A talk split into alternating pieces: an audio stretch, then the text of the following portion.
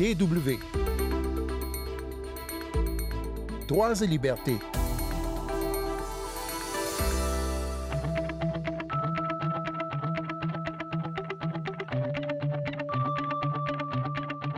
Parmi les noms de fleuves qui font rêver, il y a le Nil, l'Amazone, le Congo, la Volga, le Danube, le Rhin, le Niger. Bon, la liste est longue et elle varie d'un individu à l'autre, mais je suis presque sûre que ce fleuve-là aussi ferait partie de votre liste en y réfléchissant bien, le Mekong. Il s'étire du Tibet au Vietnam, en passant par la Chine, la Birmanie, le Laos et la Thaïlande. Il charrie des poissons, des sédiments, il est un moyen de se déplacer et parfois un lieu d'habitat. Mais depuis que la Chine a commencé ses travaux de barrages gigantesques, toute la vie du Mekong en aval est bouleversée. Je vous propose donc cette semaine une balade au fil de l'eau à la rencontre du fleuve Mekong, mais aussi de ses riverains. Sandrine Blanchard au micro. Bonjour tout le monde.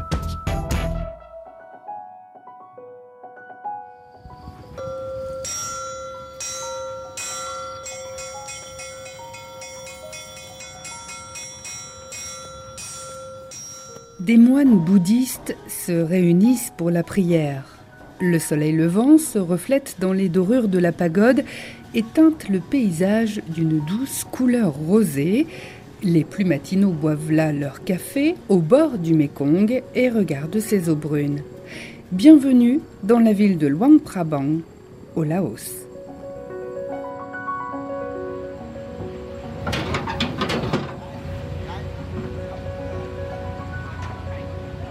Un peu plus haut en amont se trouve le village Wakenlai. Cette année, le fleuve a trop peu d'eau. Le niveau est trop bas. Normalement, on plante ici des pastèques, des bananes, des pommes de terre. Mais cette année, rien ne pousse. Il y a de cela huit ans, ce n'était pas un problème de cultiver du maïs ou du riz pour nourrir le village, mais cette année, c'est trop sec. Avant de consommer l'eau du Mekong, les riverains du fleuve la font bouillir avec des herbes médicinales, sinon elle serait impropre à la consommation. On n'a pas assez de riz pour nous nourrir. On essaie le maïs, mais il faut qu'on vende nos chèvres, nos vaches, nos buffles pour pouvoir acheter du riz.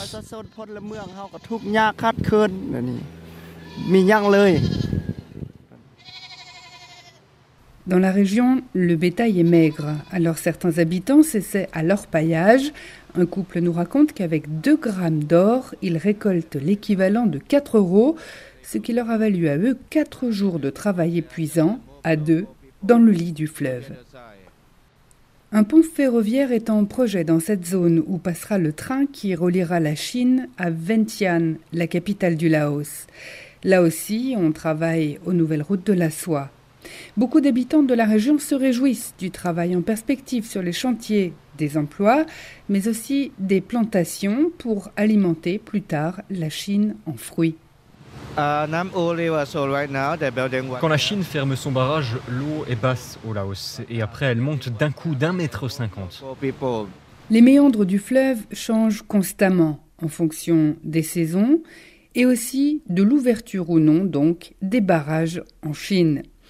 Il y en a 11 actuellement sur le Mekong, sur une distance de 4500 km en territoire chinois. Ils servent à produire de l'énergie hydraulique, mais cela se fait aux dépens des populations qui vivent en aval. Et quand les vannes sont ouvertes et que le niveau monte soudainement, l'eau charrie beaucoup de boue, des troncs, des déchets plastiques. Sivan navigue, lui, sur le Mekong depuis 9 ans. Il vit sur un bateau avec sa femme et ses deux enfants.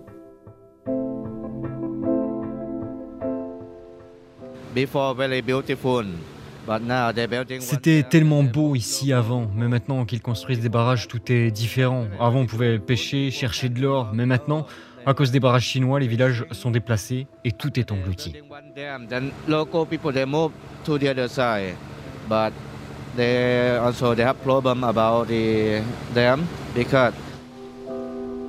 Les constructions sur le fleuve ont aussi une incidence sur les espèces d'animaux qui y vivent. Les poissons ne peuvent plus migrer et s'ils disparaissent, c'est la disparition programmée aussi de leurs prédateurs, les loutres, les reptiles, les oiseaux. Les défenseurs de l'environnement craignent aussi pour les animaux plus gros qui trouvaient refuge dans cette zone protégée, comme les éléphants, les gibbons, les tigres ou certains cervidés. Sanchai Busong milite en Thaïlande. Il critique les projets soutenus par la compagnie d'électricité du Laos.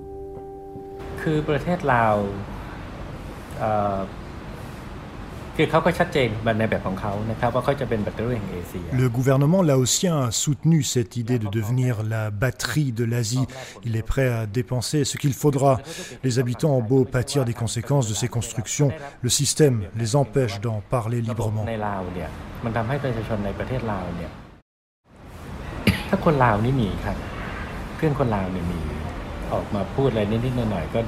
Mes compagnons de lutte au Laos se font menacer. Parfois, on les suit ou on les convoque. En tout cas, c'est comme ça que ça se passait avant. Mais en ce moment, quelqu'un s'est même fait arrêter pour avoir critiqué la lenteur du gouvernement pendant des inondations.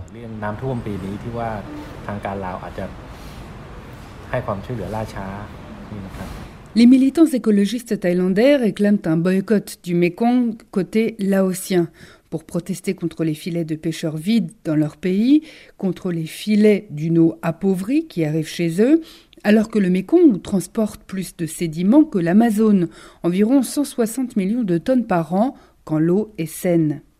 La Chine instrumentalise l'eau comme moyen de pression sur ses voisins. Avec ses barrages, elle peut décider du niveau de l'eau en aval. Des images satellites de 2019 montrent comment la Chine a asséché ses voisins. Or, Pékin se refuse pour l'instant à leur communiquer des informations fiables sur les niveaux d'eau prévus et ne fait pas partie non plus de la commission du fleuve Mekong qui réunit le Laos, la Thaïlande, le Cambodge et le Vietnam.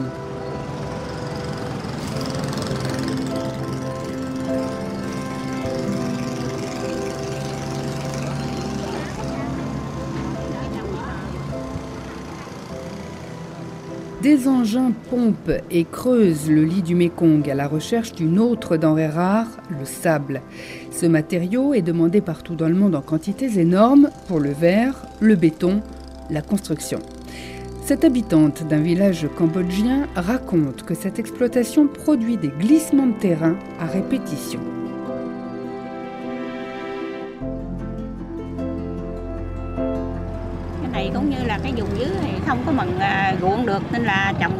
Le sable est une ressource naturelle du Cambodge. Il appartient au fleuve et à personne d'autre.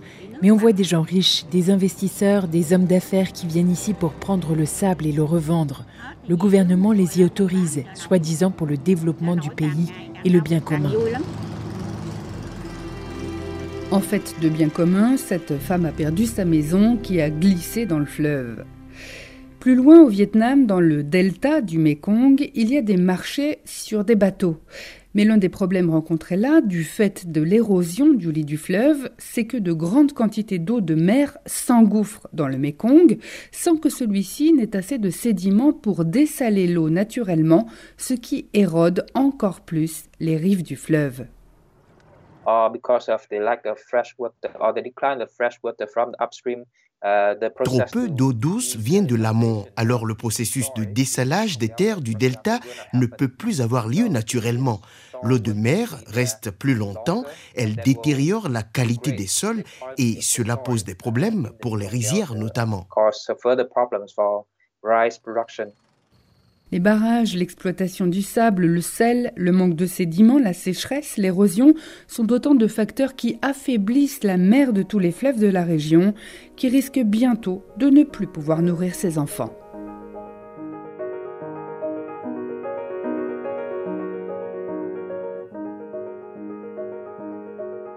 Vous écoutez toujours Droits et Libertés sur les ondes de la Deutsche Welle. Nous arrivons vers la fin de notre magazine, mais avant de terminer, Nous vous avions parlé il y a quelque temps d'un procès en Belgique. Cinq femmes métisses ont tenté de poursuivre l'État belge pour crimes contre l'humanité. Ces femmes avaient été placées de force enfants dans des orphelinats du Congo belge parce qu'elles étaient le fruit d'une union indésirable alors entre un homme blanc et une femme noire.